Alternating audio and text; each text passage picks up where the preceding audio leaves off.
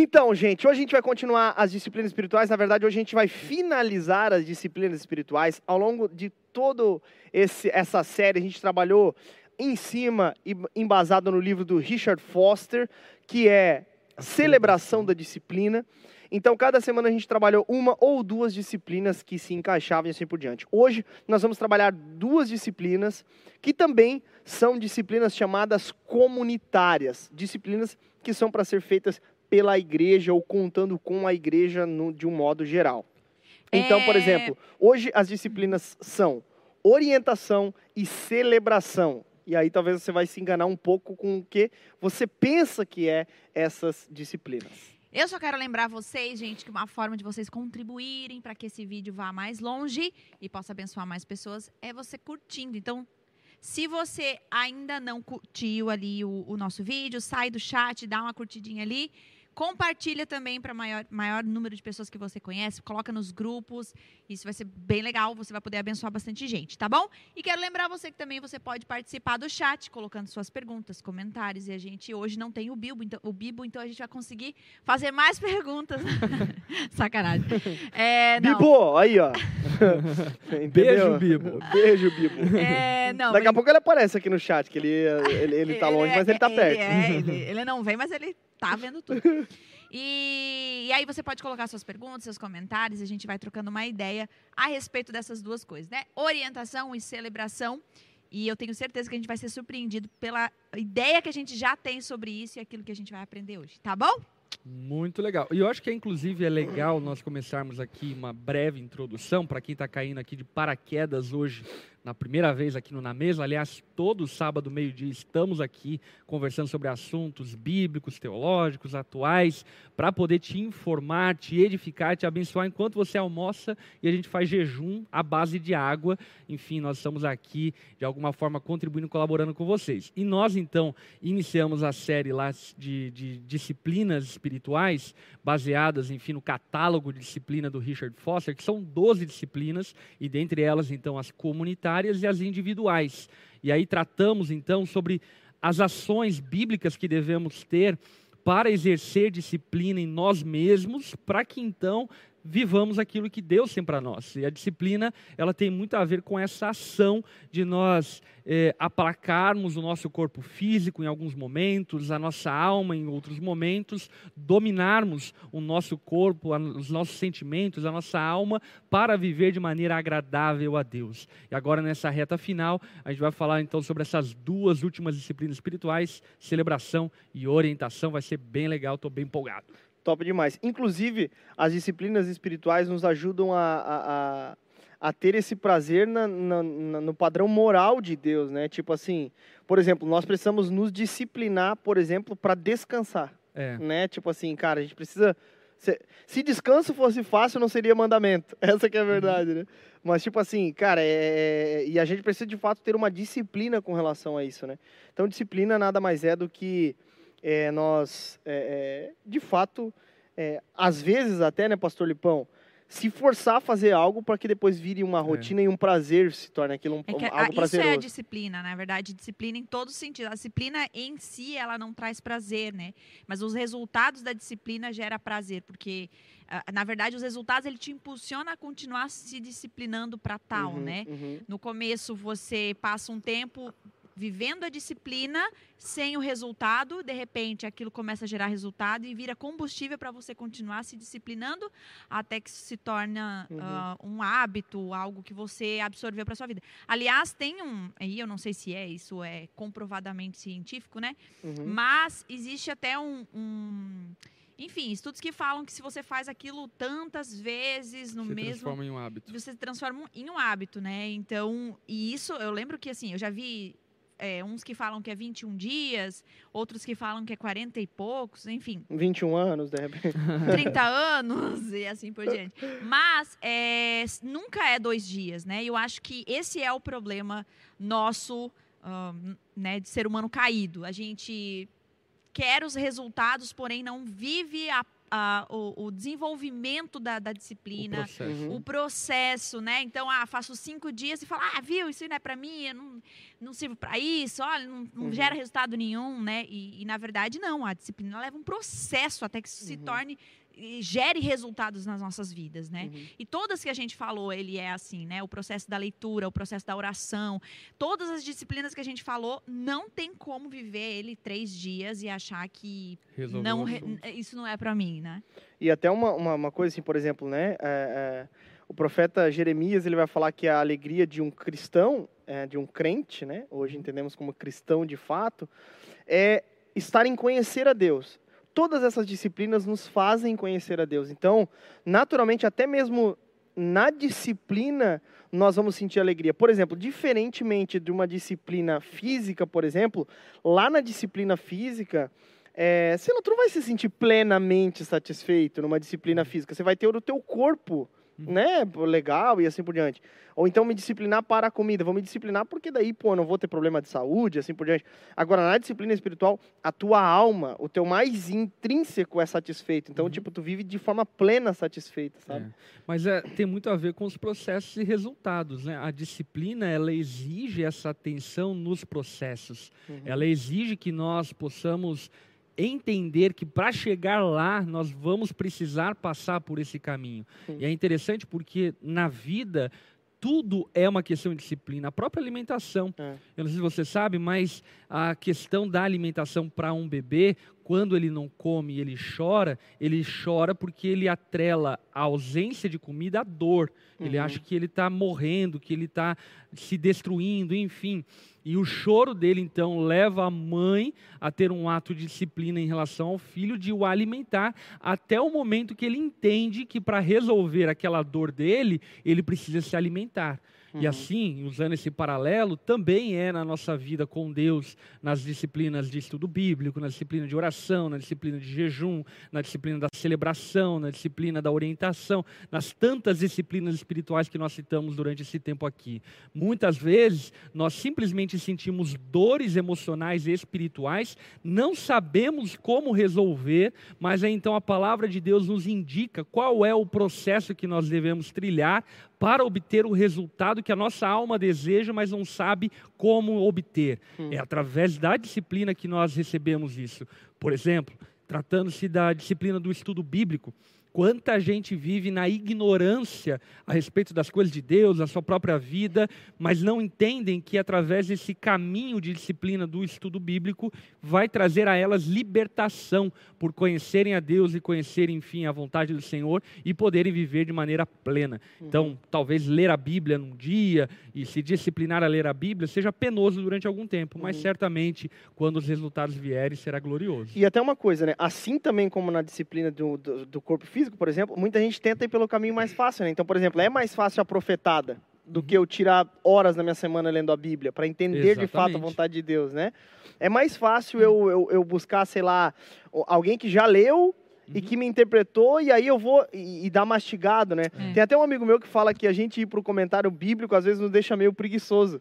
Porque Sim. o cara já tem tudo ali mastigadinho, tem até. ah, o- É, o até que- aquele livro que eu, que eu falei sobre a, a Mulheres da Palavra, aquela professora de Bíblia, ela fala que o comentário bíblico ele é a última coisa, o último recurso a ser lido. Uhum. E eu acho que a gente faz muito isso, né? A gente pega o texto, às vezes a gente pega o comentário e abre o texto e o comentário. E aí a gente bate um olho no texto, um olho no comentário. Eu né? já me peguei pegando o comentário antes da Bíblia. É. Entende? E tipo aí assim. ela fala muito sobre isso, né? Ela fala, nós Confessando, temos né, recursos dentro de nós, talvez não recursos de conhecimento, mas do próprio Espírito Santo, ahn, que, que pode sim, a gente pode ler a Bíblia e ser ministrados por Deus. E, e aí ela falou assim, claro que daí corre o risco de você também ah, Fazer uma alegoria ali, né? Exatamente. E aí ela falou, por isso que temos outros recursos, para que homens... E daí tu vai e confirma. Não, acho que aqui eu tava Exatamente. viajando, né? Eu o tava cara não- viajando, ou nossa, olha só que legal. Enfim, aí você tem outros recursos para isso. Mas, por exemplo, a Bíblia, Bíblia em outras línguas é mais. É, é Outras mais traduções. traduções. línguas. É, outras traduções é mais importante, por exemplo, que o comentário. Mais importante não, mas vem primeiro que o comentário. Uhum. Então, muito legal, Legal, assim, o- legal. O, processo que ela, ela ensina com relação a isso e tal, a disciplina do, do Mas estudo. vamos lá para as disciplinas disciplinas de Vamos para as disciplinas. Inclusive, uma dessas disciplinas é justamente se alegrar com o resultado das disciplinas, que também é uma disciplina. Olha que loucura. é Meu preciso a Deus. gente se disciplinar para se alegrar com o resultado das disciplinas. Jesus. Entende? Então, Muito tipo assim, é, é, é, a gente tá fazendo um comparativo aqui com o corpo, mas, tipo assim, não é só tu olhar no espelho e falar, cara, estou satisfeito, isso, estou satisfeito. Não. O crente, ele precisa se disciplinar até para fazer festa. né? Exatamente. Essa que é a verdade. Mas e aí, pastor Lipão, o que, que é a disciplina da celebração? O próprio nome já, já indica já o que é a celebração. Né? Celebração é celebrar por algo realizado, por algo feito, em memória de algo que aconteceu. E é interessante nós olharmos para a tradição judaica, que é a tradição que nós herdamos no cristianismo, e perceber o quanto eles eram comandados por Deus a celebrarem. Deus dizia de maneira veemente para eles celebrarem determinadas festas, determinadas ocasiões, para trazerem à memória os feitos do Senhor. É muito comum na tradição judaica as festas, várias festas que celebram momentos Verdade. históricos da ação de Deus, o que Deus fez, assim por diante. E se nós formos parar para pensar, como evangélicos brasileiros, a gente vive meio que um limbo celebrativo. Uhum. Por conta do quê? Vivemos dentro de um país onde tem uma agenda e um calendário de celebrações católico-romano, mas não desenvolvemos um calendário cristão evangélico. Uhum. E aí os próprios evangélicos em datas comemorativas cristãs que deveriam abraçar e celebrar, não celebram e fazem pouco caso, como sei lá, por exemplo, o Natal.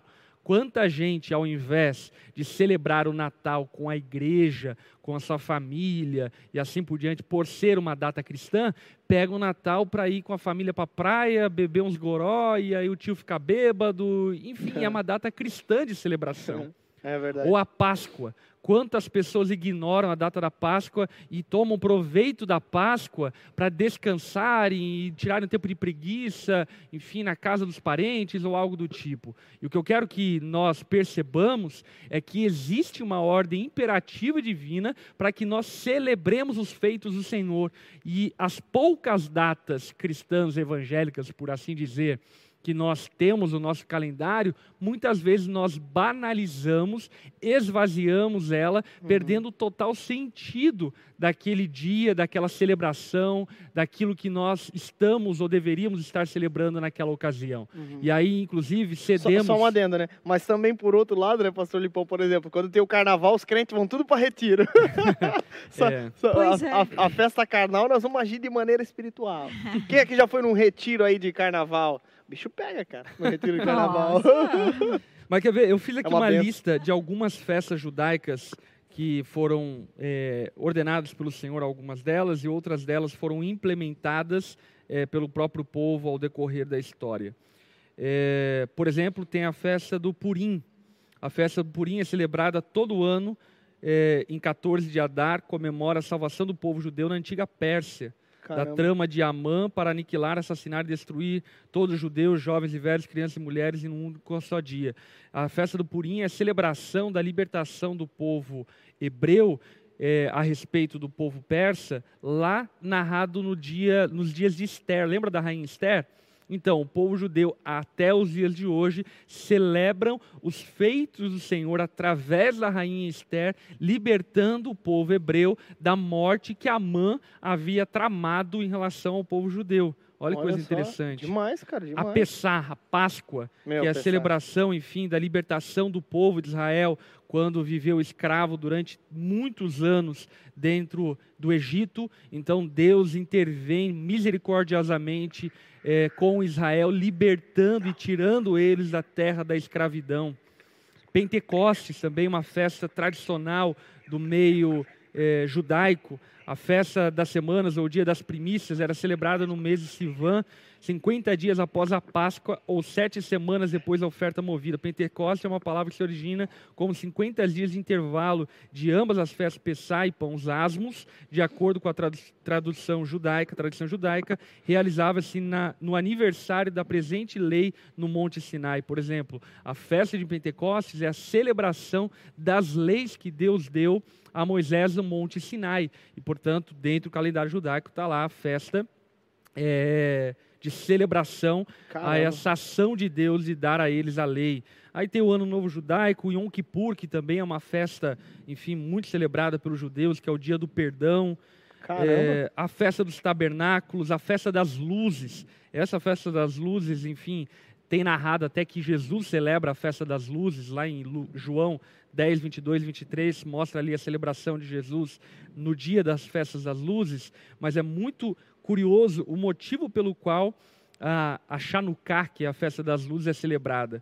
E o motivo é que é, Jerusalém, a cidade das luzes, foi invadida, e quando invadida, no templo havia óleo no menorá para alimentar, enfim, o fogo e a chama durante um dia.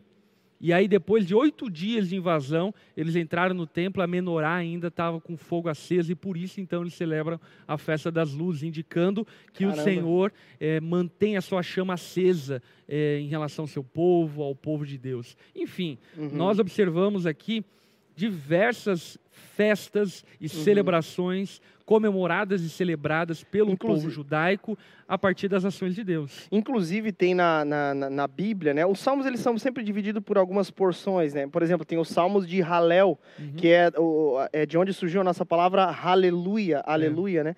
Os salmos de Halel, eles são do 113 ao 118, são justamente salmos onde o povo cantava é, para a adoração ao, ao- ao Senhor, justamente é, é, é, nessas festas judaicas, entende? Ele- Eles cantavam, é, é, foram escritos justamente para serem cantados nas festas ju- judaicas, tipo e todos os salmos de adoração. mesmo, né? E era festerê, Por exemplo, dias, né? a festa das cabanas, que celebra eh, a transição do povo do Egito para Canaã, e nesse período de tempo eles viveram em cabanas, são festas comemoradas por ele em sete dias. Eles celebram sete dias de festas, lembrando do cuidado de Deus em relação a eles, enquanto eles estavam transicionando do Egito para Canaã. E a gente observa na própria palavra, como eu falei anteriormente, um tom imperativo de Deus em relação à celebração. Uhum. Êxodo, capítulo 23, versículo 14, Deus, de modo imperativo, diz com voz de comando ao povo: A cada ano celebrem três festas em minha honra. Imagina, é um imperativo divino, um mandamento divino. Celebrem em meu nome, celebrem festas em meu nome. Deus mandando o povo celebrar. E aí, enfim, nós usamos isso para relembrar como eu falei anteriormente, o quanto nós evangélicos, cristãos evangélicos, temos uma pobreza de celebração. Vamos parar para pensar no nosso ano. Quais são as datas celebrativas que nós verdadeiramente celebramos como povo de Deus? Quais Uhum. são? Duas. Quais? Páscoa e o Natal. a Páscoa e o Natal. É interessante. E que vamos combinar aqui que é mal e porcamente. É. É, é verdade. É. Dizendo-se a respeito Assim. do cristianismo, não é feito de maneira esmerada, com excelência, assim por Uhum. diante. Até estão perguntando aqui, ó. é, faço parte de uma denominação que celebra todas as festas judaicas. Qual sua opinião sobre isso, pastor? Assim, tem mais pessoas também falando, ah, minha mãe comemora também todas, eu quero, eu tenho que comemorar, tal. É, é, aí, qual que é a sua opinião? Deveríamos comemorar todas as festas judaicas? Eu acho que isso pode correr-se o risco de se tornar extremamente judaizante é, o abraçar essas datas comemorativas. Agora, a, a memória do povo judeu, obviamente, deve ser preservada porque nós fazemos parte do mesmo povo, o povo da aliança. Uhum. Mas aquilo que a Bíblia coloca como tom imperativo, coloca para que nós tenhamos a disciplina de celebrarmos. Então, Uhum. por exemplo, nós deveríamos celebrar a reforma protestante, que Verdade. acontece agora em outubro, outubro. aliás. E nós não celebramos a reforma protestante. Pouquíssimas coisas são feitas a respeito da reforma protestante. Entretanto, nós, como evangélicos, de modo geral, de diferentes denominações, É somos filhos da reforma e não nos lembramos, não nos recordamos, não trazemos à memória esse feito histórico de Deus e, e do seu povo de trazer consciência à igreja que estava estremecida por tantos enganos que eram vividos ali no período antes da reforma. Meu, pastor, e agora eu lembrei de uma coisa muito interessante. O- eu, eu morava em São José, na Grande Florianópolis. Cara, lá eles têm a festa do Divino Espírito Santo, a comunidade católica. E, e é- isso é muito interessante, cara, porque olha só, os católicos nos dão uma aula nesse sentido, cara, Sim. porque, cara, as a festa do Divino Espírito Santo ali em São José, cara, ele para a cidade. Uhum. Ele para a cidade e a galera. é, é, uma- cara, é, os crentes aproveitam a festa do Divino Espírito Santo. Por quê?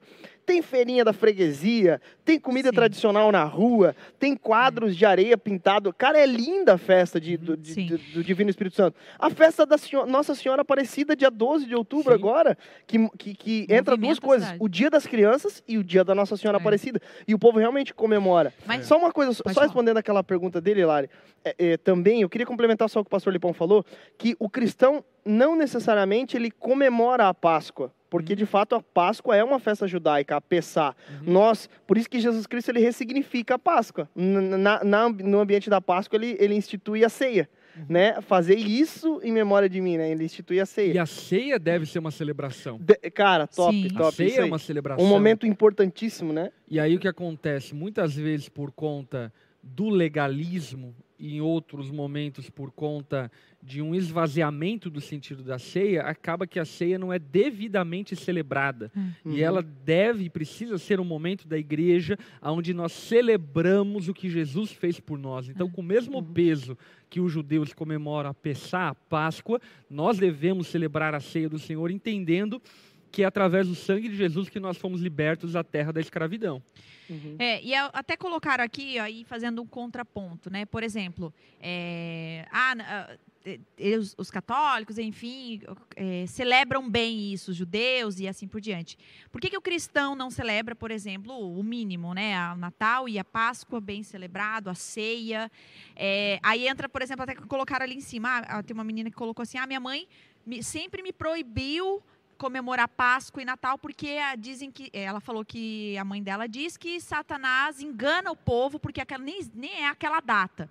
Então você não deveria comemorar. Porque o crente, enfim, de maneira geral, bem generalizando, tudo é do diabo, não é? Uhum. E aí, então, ah, é comercial, é do diabo e É, assim por começa diante, pelo né? fato de que crente não sabe fazer festa, né? De modo geral. E- e, Cara, quando eu li sobre a respeito da disciplina da celebração, eu fiquei, cara, é por isso, É. exatamente, a gente não É. sabe fazer festa. É, Tudo é, do exatamente. diabo, tudo É. não pode. tudo... E, e aí, e, e é, a gente cai nisso mesmo, né? Ah, não, o, o cristão ele tem que viver essa liberdade, viver Jesus todos os dias e tal, e fica essa coisa meio superficial e não celebra e não marca, Uma coisa né? prática, né? E não vai para a prática, né? E o- claro, o Natal ele tem suas, ah, digamos, o comércio ele se aproveita muito disso. Já tem, gente, já tem coisa de Natal. Nós É. estamos em outubro. Eu fiquei chocado que fui na Havan ontem, Uhum. cheio de coisa de Natal, é pinheiro, é coisa já pendurado.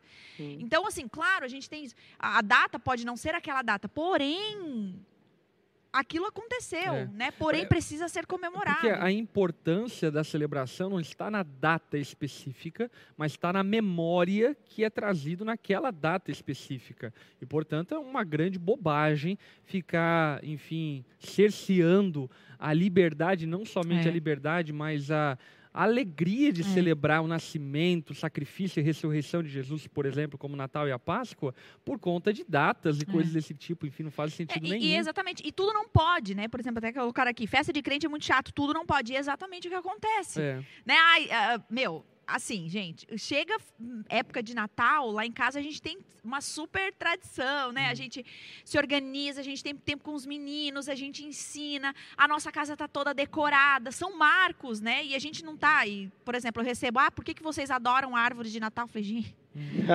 adora a árvore de Natal aqui em casa.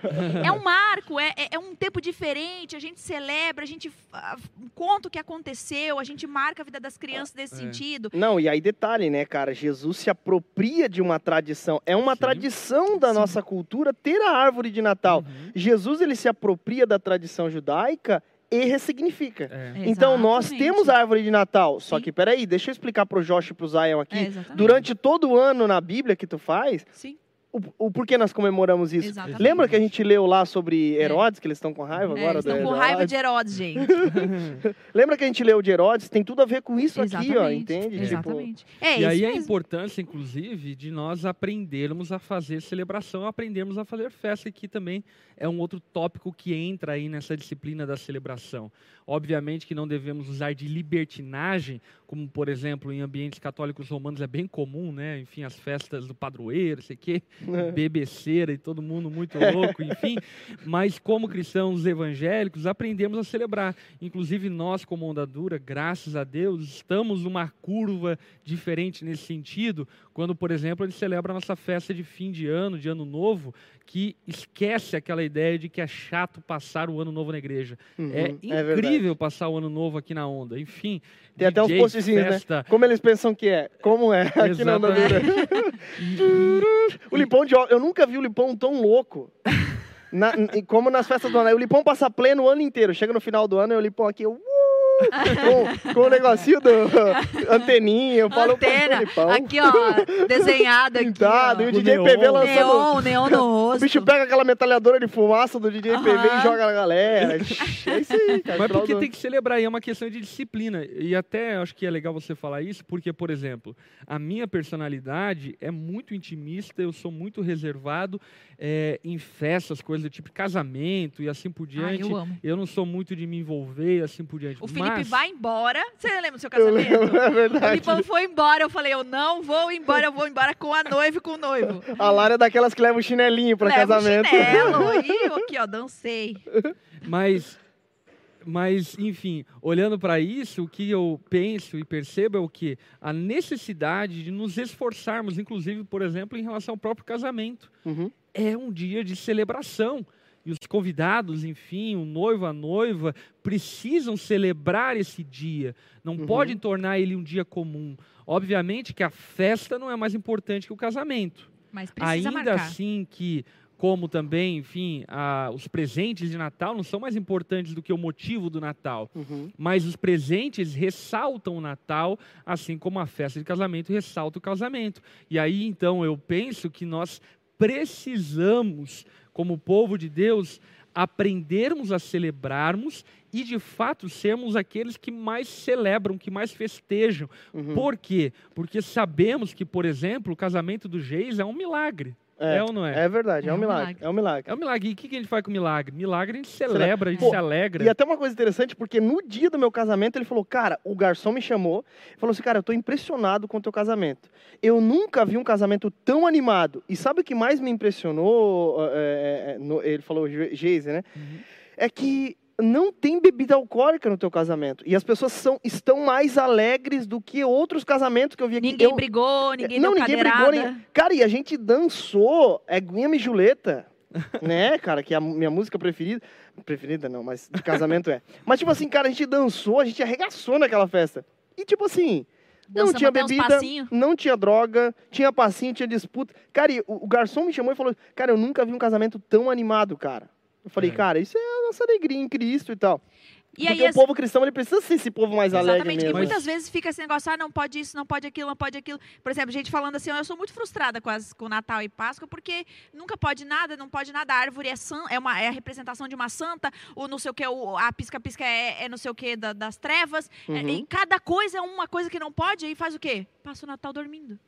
Não celebra, não, Não não, faz celebra. nada, né? E é, e, e é bizarro isso, como passa despercebido, ou então vai pra praia, né? Já que crente não Uhum, comemora, uhum. vamos, vamos pra praia, vamos Aham. e aí chega lá, vive outras coisas, adora outras coisas, né? Uhum, uhum. É.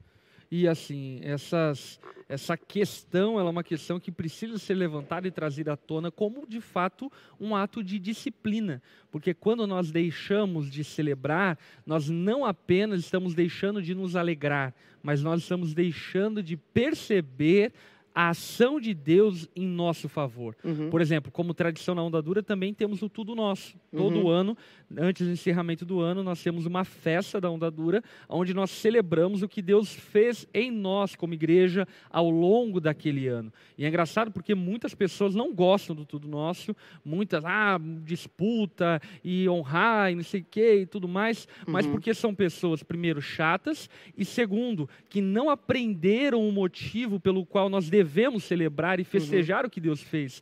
Gente, cada alma ganha para Jesus ao longo de um ano é motivo de festa. Uhum. Cada expansão da igreja, uma implantação nova que nasceu, é motivo de celebração, é motivo de festa. É, E, é. portanto, nós devemos nos disciplinar a nos alegrar. E Uhum. aqui eu estou dizendo na condição de alguém que é reservado, de alguém que é mais intimista, enfim, que é o meu caso. Uhum. E eu me disciplino por causa da disciplina espiritual da celebração, a me alegrar e celebrar e festejar e, enfim, fazer vergonheira, né, no bom motivo, né, na, na, na boa sentido, fala, no bom é. sentido, enfim, em nome de Jesus, celebrando o que Jesus fez por nós como igreja, uhum. o que Jesus fez por nós como povo dele no Natal, na Páscoa, uhum. o que Jesus fez por nós ao longo de um ano que passou, um ano que está nascendo, assim por diante. Uhum. E eu acho que isso está muito relacionado ao fato de que herdamos uma tradição católica romana e ainda como cristãos evangélicos brasileiros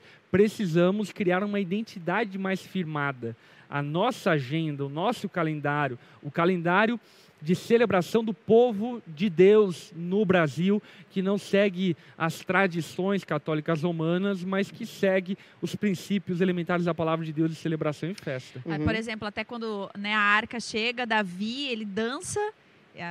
É, e, e aí, assim, dá a entender que ele dançou e pulou tanto, né? Que até Mical, por exemplo, trata ele com.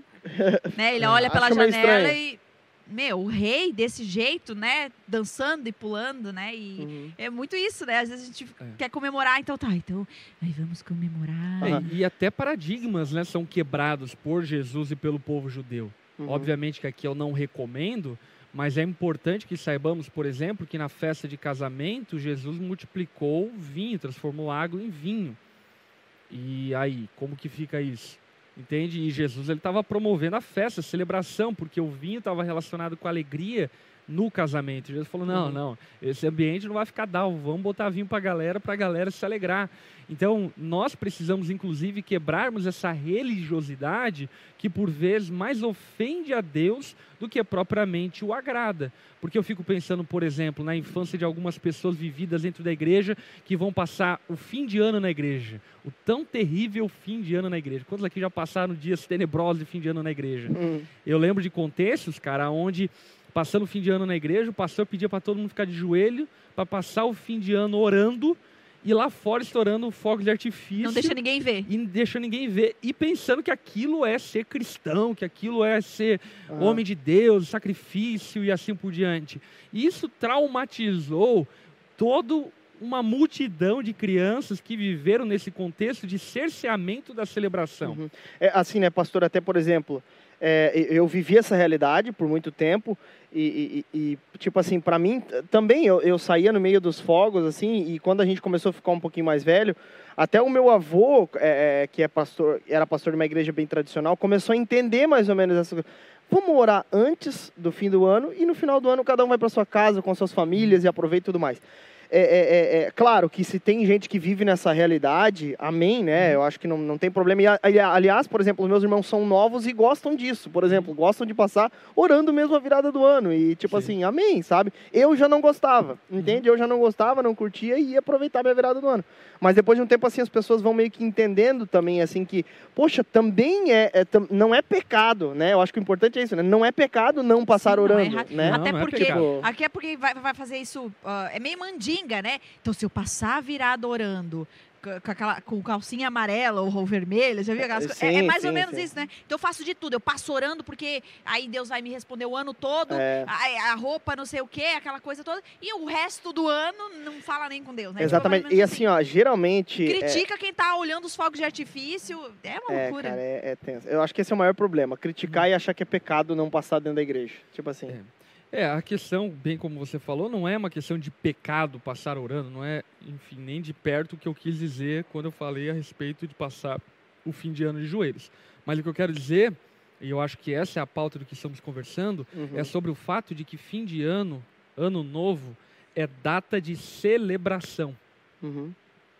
E evidencia-se, então, a partir disso, que o povo de Deus não sabe celebrar, não sabe nem cantar uma música feliz, em grande parte, em grande medida não sabe dançar decentemente, não hum. sabe, enfim, festejar. E isso tudo são elementos bíblicos, a gente não está falando sobre elementos mundanos. A celebração e a festa são modelos bíblicos e judaicos, como bem nós puxamos, a respeito daquilo que devemos fazer em nome de Deus, em gratidão a Deus, celebrando o nome dele. Então, eu acho que, ainda que obviamente não seja pecado, não seja errado, passar num ambiente é, vamos dizer assim, extremamente fúnebre, enfim, o fim do ano, eu acho que algumas é, tradições e alguns contextos, um pouco de festa curaria muitas doenças religiosas, espirituais encralacadas no coração de algumas pessoas, ao ponto de pensarem ser superiores às outras por, enfim, é, passarem é, o Natal sem celebrar o Natal porque não é a data e eu não celebro o Natal porque Jesus nasceu em outro dia e assim por diante. Meus irmãos, nós precisamos aprender a celebrar com decência e com ordem, obviamente. Uhum. Por exemplo, se tratando de festa, né, música, dá uma cuidada aí no repertório, naquilo que vai ser cantado, boa, tudo boa. deve ser feito para a glória de Deus. Bebida alcoólica não é recomendado que esteja nas festas cristãs evangélicas, porque temos muitas pessoas com problema com alcoolismo, que não têm equilíbrio em relação a isso. Uhum. Então, é óbvio que devemos ter decência e ordem, não devemos ceder à sensualidade e assim por diante. Entretanto, devemos celebrar. Uhum. Pastor Lipão, uma última pergunta sobre celebração, porque a gente também vai falar sobre a disciplina espiritual da orientação, que também é importante e que encaixa muito também nisso, né, sobre a igreja junto e tudo mais. Agora, é, é, Pastor Lipão, tipo assim, por exemplo, aí talvez alguém pode estar escutando assim na mesa e dar um migué, né? Tipo assim, cara, vou então agora fazer festa. Tipo assim, não é isso, né? É uma festa da comunidade cristã é. como um todo, né? A e celebração cristã, né? É a celebração cristã, né? pessoas, né? né? Com o povo de Deus, é, né? E aqui vale a pena até, enfim, fazer um encorajamento, por assim dizer, né? É, para pastores, assim por diante, desenvolvam uma agenda da sua igreja de celebrações e disciplinas. Nós já temos algumas datas muito marcadas para nós como igreja. Por exemplo, vamos citar algumas: a Páscoa, o Natal, é, a Conferência da Onda Dura, Festa Junina, Tudo Nosso. É, a virada de ano, a festa caipira que por vezes a gente fazia no, no meio do ano, enfim. São algumas datas comemorativas onde nós usamos dessa ocasião para celebrar a Jesus, para junto com a igreja, bendizermos a né? Ele, evangelizar e assim por diante. É. Inclusive, eu diria, é, pensar essas festas de maneira é, humana, animadas, felizes, enfim. Uhum. Pensa numa decoração, pensa numa playlist musical, pensa em coisas que possam trazer alegria para o povo naquele período de é. tempo para celebrar o motivo pelo qual estamos uhum. celebrando. Que era o que a igreja primitiva fazia nas festas ágapes, né? É. nas chamadas festas do amor, que daí depois eles começaram a, a fazer a ceia nas festas do amor. Né? Exatamente. É. E, e marcar, né? Por exemplo, a gente tem crianças é, crescendo na, na, no nosso Verdade. meio como igreja, né? Uh, não crianças crescerem com essa, com essa concepção de que sim, as datas comemorativas cristãs são comemoradas com o povo de Deus, né? Uhum. Por exemplo, Josh e o Zion ama a virada da onda, né? É. Porque eles, a gente solta eles aqui, eles brincam, dançam e se pintam, tá, tá, e participam, é joga confete show. um no outro. É uma data comemorada com a família, com o povo de Deus, depois a gente janta juntos. Enfim, é, além do nosso tempo como família. Então, assim, são o nosso Natal começa em novembro e só acaba na virada do ano, porque a gente comemora demais, a gente marca demais, eles crescem nessa alegria. E, e em nenhum momento a gente adora a árvore de Natal, eles não têm essa ideia, é aquela coisa juntas. Nós construímos tudo junto e, e vamos botando as bolinhas e, e, conversando e falando sobre o que Deus fez nesse ano. Nossa, então, e fica então marcado, né? Na, na exatamente, na criança, né? E, e não botar numa bolha e não, isso aqui, isso aqui não, isso aqui. É, é, enfim, eu Boa. sou super a favor, eu sou da festa. Ah, eu sou super e, na verdade, aliás, e, e nosso, nosso Deus pede que nós celebremos, né? Não é, tem. foi o texto bíblico que eu li. E aliás, até uma curiosidade que inclusive aqui o Marcelo Azevedo pontuou e eu me relembrei disso, que no próprio sistema de ofertas estabelecidos por Deus ao povo hebreu, grande parte das ofertas eram com a finalidade das festas, da promoção das festas. Eram como os passaportes hoje que se paga para um evento, para uma, uma, uma, conferência, um tudo nosso, no caso da onda, ou algo do tipo, enfim, eram ofertas destinadas para a celebração. Uhum. O povo ofertava não para a manutenção do templo, mas havia ofertas específicas que eram direcionadas para a celebração, para a festa das festas, enfim, do calendário judaico. Perfeito. Ah, vai ter virada, falando nisso, né? Vai ter, será esse ano Olha, ou não? Obviamente, a virada vai vamos ter, né? fazer né? alguma coisa de tudo nosso e fazer alguma coisa virada. Agora a gente precisa medir aí como a gente vai fazer devido à pandemia que ainda está nos assolando, mas vamos aí acompanhando o progresso das coisas. Mas vai ter alguma coisa de celebração, tanto tudo nosso quanto virada, não tenha dúvida. Perfeito, perfeito. Só um adendo. Aliás, a virada de ano na igreja, sendo muito legal, ela até nos inibe de, por exemplo, ir para um ambiente completamente depravado, É. que é a, a- areia da praia no dia da virada. É. Galera bêbada, jogando. Oferenda É, fazendo oferenda, tipo assim, um- enfim, né? Amém. A próxima disciplina, e eu acho que a gente está até com o tempo meio escasso, 1h15 já quase. É, sobre, a, a próxima disciplina é, primeiro, eu quero só avisar que caiu uma chuvarada aqui em Joinville agora e o teto da onda faz muito barulho É. e a gente está um Não pouco se o povo assustado. tá ouvindo, né? Eles não estão ouvindo, mas É, só para dizer que a gente, a gente deu uma estranhada aqui porque a gente ficou, né? Uhum. Mas é porque a gente tem um, um barulhão aqui escutando. Ah, é, é, Aham, Joinville. Joinville é meio. é, Cara. Aqueles, né? São Pedro! Meu Deus. Acaba com tudo, né? Mas vamos lá, próxima disciplina espiritual é a disciplina da orientação. Reverendo Pastor Excelentíssimo que que é Felipe a Palhares? Falcão Estrada, a, Duque a Estrada. disciplina da orientação. O que, que é isso? O que seria A disciplina da orientação. da orientação? A disciplina da orientação está muito. A disciplina da orientação sexual aí, tá ok? Cadê? Não, a disciplina da amarrado. orientação. Tá amarrado. Disciplina da- É, a disciplina da orientação está muito relacionado com aquilo que a palavra nos fala acerca dos conselhos, dos bons conselhos e da orientação para as nossas vidas, que inclusive em muitos con- contextos é deturpado ao ponto de haver uma manipulação de lideranças a respeito das suas ovelhas, assim por diante, que manipulam o destino, as escolhas, as decisões delas, mas ainda que existam os exageros que precisam ser rechaçados e deixados de lado, existe uma realidade bíblica aonde Deus ele ordena que, por exemplo, os líderes da igreja orientem o rebanho, aonde Deus ordena que nós busquemos conselheiros para nos orientar em relação às decisões da nossa vida. Boa. Portanto, a disciplina da orientação ela está relacionada com essa autoridade que a igreja possui e com esse ambiente é, santo e seguro que a igreja precisa ter para orientar o povo de Deus. O povo de Deus foi chamado por Deus para ser um povo pastoral. Eu preguei sobre isso no fim do ano, quando eu falei a respeito do bom pastor, que é Jesus, o bom pastor do seu povo, da igreja. Falei sobre os pastores, falando então a respeito do ministério pastoral, Boa, de boa. liderança, assim por diante. E falei também sobre o povo pastoral. Jesus ele chama a igreja para que a igreja, o povo de Deus, seja um povo pastoral, que sejamos bons conselheiros para os nossos irmãos. E isso, obviamente, deve ter um peso muito maior para a liderança da igreja, mas deve sim ser uma cultura nossa ter uns bons conselhos bíblicos para dar aos nossos irmãos, em um grupo pequeno, em uma conversa, num rolê depois do culto, enfim termos bons conselhos e conselhos bíblicos cristãos para orientarmos o povo de Deus a tomar boas decisões. Isso deve ser parte da cultura do povo de Deus, da igreja de Cristo nos nossos dias. Uhum. Perfeito. Então, por exemplo, é, é, é, até agora pegando um gancho até da política, por exemplo, né? Então eu, eu, eu posso, se eu sou, por exemplo, um pouco mais leigo com relação à política, primeira, primeira tarefa é ir procurar sobre o assunto, pesquisar, ir atrás e assim por diante, mas também eu devo contar com alguém que tem a mesma cosmovisão de mundo que eu tenho, né? Muito bom. Que, é os, que são Sim. os irmãos da igreja, né? É que, que são as orientações que era aquilo que nós estávamos falando lá no início.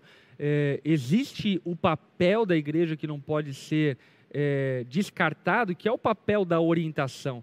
Até porque, por exemplo, se a igreja não orienta politicamente falando, os artistas vão orientar politicamente, boa. os músicos vão orientar politicamente, os empresários vão orientar politicamente, assim por diante. Então, a igreja ela não pode desprezar a influência e responsabilidade que ela possui em relação ao seu povo. Agora, o exagero disso, que é aquilo que estávamos falando anteriormente, é a manipulação. E o que eu percebo que muitos, e eu me coloco inclusive nesse bojo, com medo de não cair no equívoco da manipulação, acabam se preservando tanto ao ponto de não orientar as pessoas da maneira devida. Eu morro de medo de ser um ditador, de ser alguém que manipula as pessoas. Eu percebo que eu corro o risco de ser negligente e ausente em relação a algumas orientações que eu deveria dar, em nome, em detrimento de não querer ser um ditador. Então, eu quero dizer é o quê? Muitos foram traumatizados com essa coisa manipuladora de discipuladores, de líderes, enfim, que diziam uhum. o que você devia comprar, o que não devia, quem deveria casar, quem não deveria, com quem, onde, quando, é, quanto tempo de namoro, quanto não tempo de namoro, enfim. E até uma coisa arriscada, pastor Lipão, que é até antibíblica, inclusive, é, eu tenho um amigo meu que o pai dele tem uma igreja e ele ordenou uma profetisa e ela era a profetisa da igreja. Isso é muito é comum em igrejas, igreja. em igrejas pentecostais e neopentecostais, Sim. principalmente neopentecostais. Então eles ordenou, ordenaram né, e deram autoridade para essa mulher como profetiza uhum. hoje, né? Então ela falava em nome de Deus de fato, representando Deus de fato para a igreja e dava direções.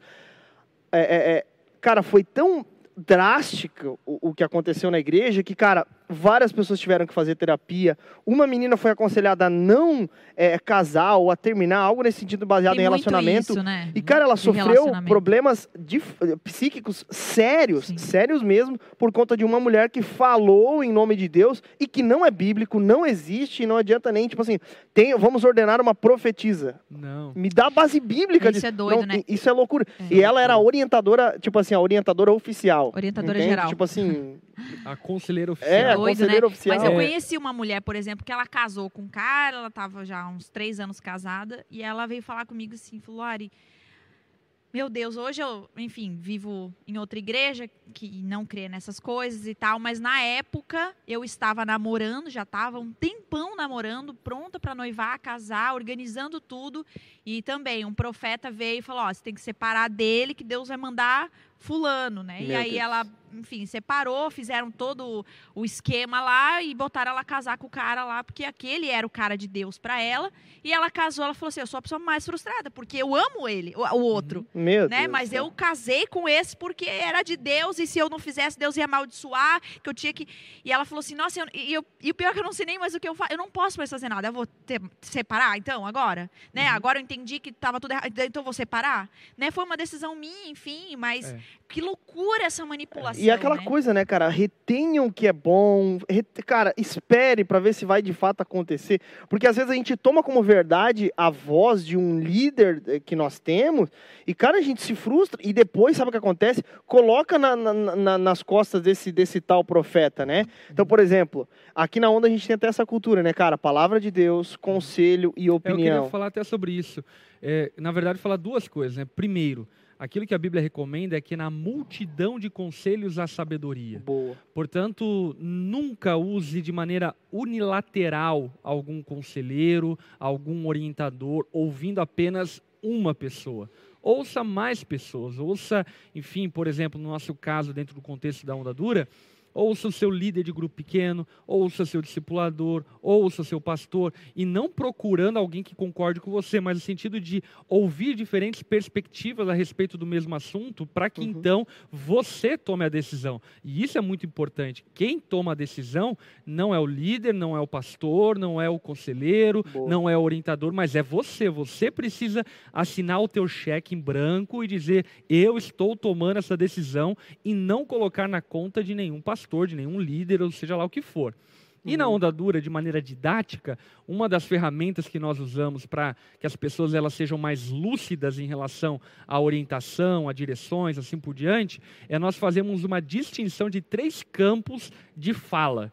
O primeiro campo de fala nós podemos chamar de palavra de Deus palavra de Deus deve ser obedecida irrestritamente, ou seja, quando de fato é palavra de Deus, deve-se abaixar a cabeça e obedecer. Uhum. Agora, só é palavra de Deus quando existe fundamentação clara, numa hermenêutica boa da Bíblia. Uhum. Por exemplo, a Bíblia é muito clara e evidente em dizer que não se deve pôr-se em julgo desigual. Apesar de estar falando a respeito de sociedade no texto citado, ainda assim, dentro de um contexto geral, nós entendemos que diz respeito também à união conjugal que a união conjugal deve ser feita por um marido cristão, por uma esposa cristã, ambos amando ao Senhor e temendo ao Senhor. E isso é palavra de Deus. Por exemplo, se alguma ovelha me perguntar, pastor, devo namorar tal fulano? E eu perguntar a ele, fulano de tal, é alguém que teme ao Senhor, que ama ao Senhor, que anda com Deus? E ele disser não, eu tenho autorização bíblica para dizer para ele, olha, não namore, porque essa não é a recomendação bíblica, ainda que ele tenha a liberdade de fazer o que ele quiser com a vida dele. Mas no meu papel de orientador, eu tenho a, a, a plataforma, eu tenho as condições de usar de um tom, é, digamos assim, mais, mais alto a respeito, enfim, dessa orientação. Agora vamos para um segundo degrau, o degrau do conselho. O conselho nem sempre está respaldado biblicamente e muitas vezes ele está respaldado pela experiência. Por exemplo, eu já tenho é, 12 anos de casamento, já tenho 14, 15 anos de ministério, assim por diante, e obviamente que com a minha experiência, eu aprendi muitas coisas da minha vida que, através de um conselho, eu posso levar uma pessoa a tomar uma decisão um tanto quanto mais sóbria a respeito de um relacionamento, assim por diante. Então, por exemplo, eu chego, uma, uma ovelha chega para mim e pergunta, pastor, o que, que você acha de eu namorar fulano de tal? Eu pergunto, ah, ele teme ao Senhor, anda com o Senhor? E aí ela olha para mim e diz: Sim, ele teme ao Senhor, anda com o Senhor. Amém. Já pulamos aí da palavra de Deus, agora entramos no campo do conselho. E aí então eu pergunto para essa pessoa: Mas aí, ele gosta de você? Como ele trata a mãe dele? Como que é o relacionamento familiar dele? Assim por diante. Ah, pastor, não é muito bom. Ah, então, o meu conselho para você é que é bom você, enfim, investigar melhor para então tomar essa decisão. Tá entendendo? Agora é um conselho, não é palavra de Deus. Eu, na posição de orientador, deixo muito claro que a partir da minha experiência, eu acho que esse relacionamento pode vir a ser perigoso. E por fim, a opinião. E o que é opinião? É o que eu acho. Chega lá o fulano de tal e diz: Pastor, eu quero namorar fulana de tal. Ok, é crente, teme ao Senhor? Teme. E a vida familiar, e a vida social, trabalho, não, tá tudo ok e tal, enfim. E aí eu olho para aquela pessoa e digo, ah, mas fulana de tal é feinha, né? Por que, que você não namora tal outra fulana? Nesse momento eu estou emitindo uma opinião. Entendeu? Então existem três níveis de orientação que precisam ser entendidas: o nível da palavra de Deus, o nível do conselho e o nível da opinião. Você, como líder, precisa fazer a distinção clara do que você está falando. Você está falando sobre a palavra de Deus, você está dando um conselho ou você está dando a sua opinião. E uhum. entender para o liderado, por assim dizer, que a palavra de Deus deve ser obedecida irrestritamente, 100% quando é a palavra de Deus, fundamentado biblicamente, enfim, é 100% de obediência, a tua opinião não importa, o que você acha não importa, é palavra de Deus. Conselho, ele deve ser observado e atendido, por assim dizer, vamos lá chutar um número, 60% das ocasiões. Não é bom que você sempre ignore os conselhos, porque isso também demonstra um coração rebelde mas ao mesmo tempo você, ao ouvir um conselho, tem liberdade para tomar as decisões da sua vida que você acha mais prudente de acordo com as suas conclusões. Agora, a opinião, você faz o que acha melhor e não deve, enfim, estar escravizado e tão pouco submisso à opinião de alguém. Portanto, é, esses três níveis de orientação é muito legal para você ter um discernimento melhor acerca do que acatar e do que não acatar. Perfeito. E existe aí um limite, então, meu, por exemplo, pastor, é, é, é, tipo assim, poxa, estou para começar a namorar. Até que ponto eu devo é, é, é pedir conselhos? Estou para namorar na compra de um carro, na compra de um tênis, sei lá o que. Eu, eu, eu me devo aconselhar até que ponto, assim, por exemplo?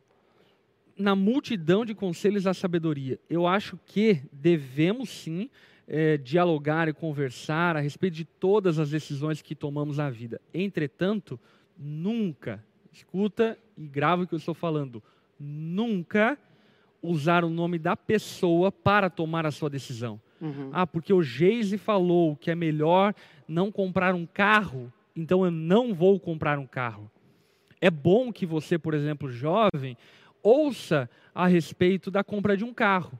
Uhum. Porque provavelmente você vai ter a tentação, por não ter tanta sabedoria econômica ainda, a fazer um financiamento muito alto, não contar com as despesas de um carro, com IPVA, com a manutenção, com tantas outras coisas que podem vir a prejudicar, enfim, a tua vida aí automobilística, por assim dizer é muito provável que você ignore tudo isso. Então é bom que você escute alguém mais experiente para te instruir. Ah, não, faz um consórcio, compra um carro no valor um pouco menor, as despesas são altas, qual é o teu orçamento, assim por diante. Então Uhum. é bom termos conselheiros. Agora, o que eu observo é que existem muitas pessoas fracas, pessoas que não estão dispostas a pagarem o preço das suas decisões e acabam se escorando e se escondendo atrás de conselhos dos outros. Isso Boa. você nunca pode fazer. Por exemplo, é bom que eu converse com alguém a respeito do meu namoro, das minhas pretensões amorosas, assim por diante. Agora, eu não posso pensar que aquela pessoa é que vai decidir o meu futuro e que quando eu tiver um problema conjugal, eu vou colocar nas costas dela dizendo: ah, não, eu namorei porque aquela pessoa falou que eu deveria namorar. De forma alguma, você deve entender que você responde por suas decisões de atitude e mais ninguém responde por você. Perfeito. Lari, tem alguma pergunta do povo aí? O povo está falando a respeito da Não. orientação. O povo tá falando aqui, falou sobre é, que também já recebeu profecia, já deixou namoro por causa de profecias e assim por Uhum. diante. Mas é uma pergunta ainda não. Por isso que eu acho que o caminho mais seguro, né, pastor, é até tipo assim, o povo todo, como um todo, ser muito bem embasado, né, biblicamente, né? Porque, por exemplo, se o cara me dá um conselho, falando que, que, que é, tipo assim, me dá um conselho muito claro e evidente, tipo assim, cara, se aconselhe com pessoas para saber, até mesmo a respeito daquele conselho que o, que o teu discipulador te deu, por exemplo. Pô, o teu discipulador chegou, mano, não, não namore com fulana. Pô, cara, mas por quê? Cara, sério, mano, não namora. E tem gente que gosta de usar dessa autoridade pra falar, mano, tô te, tô te dando um- um- algo de Deus aqui, mano. Não vai, não vai. E daí o, o- o discípulo fica tipo assim, meu, cara. É, E nós nunca ensinamos isso, por exemplo. N- Nunca foi ensinado isso. Só que, tipo assim, dá uns conselhos, tipo assim, que a gente fica, cara, onde é que tu aprendeu isso? Porque ninguém falou pra te falar de forma É. tão categórica sobre uma E- pessoa e, assim. E é uma A responsabilidade. não ser que seja a palavra de Deus, né? Sim. Tipo, E é uma responsabilidade você usar do espaço de aconselhamento, né? Eu, por exemplo, aqui na onda a gente aconselha, né? A gente, as pessoas marcam horário e assim por diante. É, e cada vez que ah, eu sei que eu vou ter um horário agora com alguém, eu já vou, já vou orando, porque é, corre-se o risco de qualquer coisa que você fale, a pessoa está ali te olhando no sentido de você vai me trazer a resposta de Deus, Uhum. né? E então a gente precisa carregar essa responsabilidade e esse cuidado, né? De então assim, por exemplo, a minha prática é sempre tentar olhar, aconselhar meio ah, com base bíblica mesmo, né? Boa. Entendendo, poxa, a pessoa me trouxe um problema assim. ah, eu não sou psicóloga, eu não tenho, não tenho formação para isso, então eu não consigo também ir além disso. Mas quando a pessoa traz, o qual- seja qual for Hum. o problema dela, o que a Bíblia fala sobre isso, É. né? A, a importância. Então, assim, as, as opiniões, a, a opinião, a minha opinião pessoal é a última coisa que eu falo para a pessoa. perfeito. Às vezes eu falo, falo, falo, falo, olha, olha, a Bíblia fala sobre isso. Você já pensou sobre isso? Olha só, quando Jesus fez isso, e vou até o final. É. No fim, a pessoa tá. Mas o que tu faria? Bom, ah, tá. Agora tu Não, quer e, e assim, às vezes a gente fica nessa pressão de, tipo assim, ter que responder É. a pessoa. E às vezes é, é melhor e mais espiritual dizer assim, cara, eu não sei o que fazer no teu lugar. É. Mas vamos orar para quem possa Sim, nos direcionar, exatamente. sabe? Tipo assim. E é, é até bom citar também uma outra coisa, né? Que, por exemplo, alguma eh, profecia dada, ou num- algo dado num tom profético, num tom imperativo, divino, enfim. O que Paulo recomenda é que existam pessoas para confirmar aquela profecia. Então, por exemplo, num ambiente onde você recebe algo que alguém diga que é de Deus, é necessário ter dois ou três outras pessoas que corroborem com aquilo, dizendo não, é de Deus, para que você seja mais seguro naquela direção dada num tom imperativo. Então, por exemplo, nós como igreja cremos na continuidade dos dons espirituais e também no dom da profecia. Entretanto, a recomendação bíblica a respeito de como a profecia deve ser lidada é que precisa ter homens para corroborar que aquela profecia, aquela fala vem de Deus. Portanto, nunca deve ser unilateral, nunca deve se escutar uma pessoa isolada em detrimento da comunidade. E por isso que a orientação ela é uma disciplina comunitária. Boa. Ela não é uma disciplina individual. Ela precisa ser feita dentro da comunidade de fé. E é importante que você nunca transforme o teu pastor, o teu líder, num xamã, num guru que vai tomar as decisões por você. Isso é ocultismo, isso boa, não é boa. cristianismo. No cristianismo, nós usamos a beleza do corpo de Cristo para tomar melhores decisões da nossa vida e assim sendo, então, agradar a Deus de, de acordo com aquilo que é a vontade dele para nós. Até inclusive num caso bem sério e, e, e muitos usam, até o próprio Foster usa é, o texto de Mateus 18 para falar a respeito da disciplina da orientação. Que, por exemplo, é, uma das coisas mais sérias a respeito de um membro e de um não ser membro é a comunhão e a excomunhão dessa pessoa. E Jesus ele usa justamente a autoridade da igreja para ligar e desligar por assim dizer, né? Então, é, a importância da igreja num ambiente de aconselhamento, de direção e assim por diante, é, é, é extremamente importante. Por isso que não dá para se viver igreja sozinho, né? Exatamente. A igreja é para ser vivida Exatamente. em comunidade. E assim, uma outra coisa que também é muito importante, entender os níveis de autoridade dentro do próprio contexto da igreja. Porque, por exemplo, num ambiente como o nosso, onda dura, onde cremos no sacerdócio universal de todos os santos e delegamos a autoridade, pequenas autoridade, a diversas pessoas, inclusive leigas, no que diz respeito à teologia, assim por diante, para exercer o ministério, é muito importante, por exemplo, que você entenda que o discipulador ele está abaixo da autoridade do seu pastor. Portanto, você não deve transformar o seu discipulador no seu pastor e entender que aquilo que ele está falando é aquilo que a igreja pensa ou aquilo que a igreja recomenda. É necessário que você tenha acesso aos seus pastores para que então você possa tomar melhores decisões e decisões mais conscientes. Por esse motivo, por exemplo, que é muito importante nunca entender um grupo pequeno como sendo a própria igreja. Uhum. Ele precisa estar vinculado ao corpo da igreja para que você ouça o seu pastor, que já tem mais experiência, que não é leigo, dando orientações, falando sobre a palavra de Deus, para que você então possa tomar boas decisões na sua vida e não ser levado por emocionalismos, por enganos, é, por espiritualidades exacerbadas. Às vezes as pessoas, enfim, estão muito emocionadas, não sabem discernir o que é espiritual e o que não é. Aí tem sonho, acha que é de Deus, e tem visão, acha que é de Deus, enfim. E isso não é maldade propriamente das pessoas, mas para o seu cuidado, você precisa entender a orientação e o aconselhamento como uma disciplina comunitária. Uhum. Ela é feita dentro de um conjunto mais amplo e seguro do corpo de Cristo e não isoladamente com uma profetisa, ou com um profeta, ou com um líder X ou Y. Perfeito. Gente, eu acho que essas duas disciplinas elas é, evidenciam e destacam a nossa unidade. Uhum. Tanto a celebração, porque não, eu não celebro sozinho o meu Natal dentro, da, dentro do meu quarto. É, por outro lado, é, eu celebro com a igreja, eu celebro com os irmãos, eu celebro com a galera toda. E a orientação de igual forma, a, na multidão de conselhos, a sabedoria.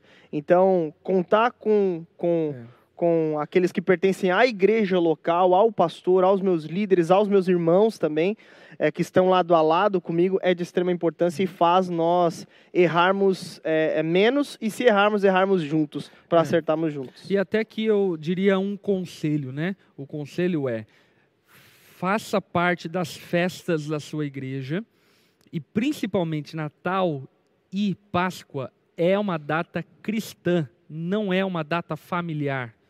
Então é bom que você tenha um jantar com a sua família, nada de errado, é bom que você faça isso, mas não faça isso em detrimento da festa da sua igreja local, celebrando aquilo que é celebrado no Natal e na Páscoa, porque é uma data comunitária e não uma data familiar. Então é muito importante a gente entender isso e, inclusive, eu diria que a nossa geração precisa recuperar a, a celebração dessas datas para dar um bom testemunho do Evangelho para as pessoas ao nosso redor. Porque vamos aqui concordar essas duas datas estavam sendo assaltadas pelo capitalismo, assaltadas pelo convencionalismo, assaltadas pelo comodismo, assim por diante, e que no nome de Jesus a nossa geração possa valorizar essa data para que a gente possa preservar essa memória para os nossos netos, bisnetos, tataranetos, que as próximas gerações possam lembrar-se do Natal e da Páscoa quando sendo exatamente o que ela é celebrada e não caiam num desvanecimento dessas datas tão importantes para a fé cristã. Perfeito. Até eu escuto muito pessoas falando assim, poxa, é, é, é, a tal data eu passo com a família e tal data eu passo com a igreja. Uhum. Tipo assim, não, a, a, igreja também é a tua família, a tua família da fé, né? É. Claro que o cenário perfeito era justamente a família toda estar na igreja, né? É. Então, enfim, um dia chegaremos lá. Nome Amém? Gente, eu acho que é isso. É o Na Mesa hoje rendeu bons papos. Lembrando que hoje, na câmera fechada, Aliás, pastor Lipão já deu o conselho final, acho que a gente finaliza aqui, né? Já deu o último conselho, né? Eu, eu, falei ali sobre a questão da celebração e vou encerrar então só dando um conselho a respeito da orientação. E o conselho a respeito da orientação é para o povo de Deus, no que diz respeito à posição de orientador, a ter temor com isso e discernir de maneira clara palavra de Deus, conselho e opinião. E em relação ao povo de Deus, que por vezes é aconselhado e orientado, a ter muita responsabilidade, nunca, e aí eu encerro dizendo isso, nunca transferir as suas decisões para um orientador, para um conselheiro, para um pastor. As decisões da sua vida quem toma é você e é você que vai arcar com as responsabilidades dela. Portanto, nunca se escore e nunca se esconda atrás de um conselho de algum líder. Perfeito, perfeito. Lari, algum conselho e um, um tchau especial aí pra galera de casa e do chat? Não só um tchau especial mesmo, mas uh, eu tava olhando aqui os comentários, coisas muito tristes, assim, né? A galera comentando é, sobre pessoas que vivem aquilo que foi profetizado de uma forma a carregar um peso que na verdade não existe e muito triste assim algumas coisas e, e poxa a igreja precisa crescer precisa precisamos crescer em maturidade com relação a né? isso, né? né? Boa. Amadurecer biblicamente, teologicamente, para que não caiamos, não, rep, não repitamos né, esses erros do passado.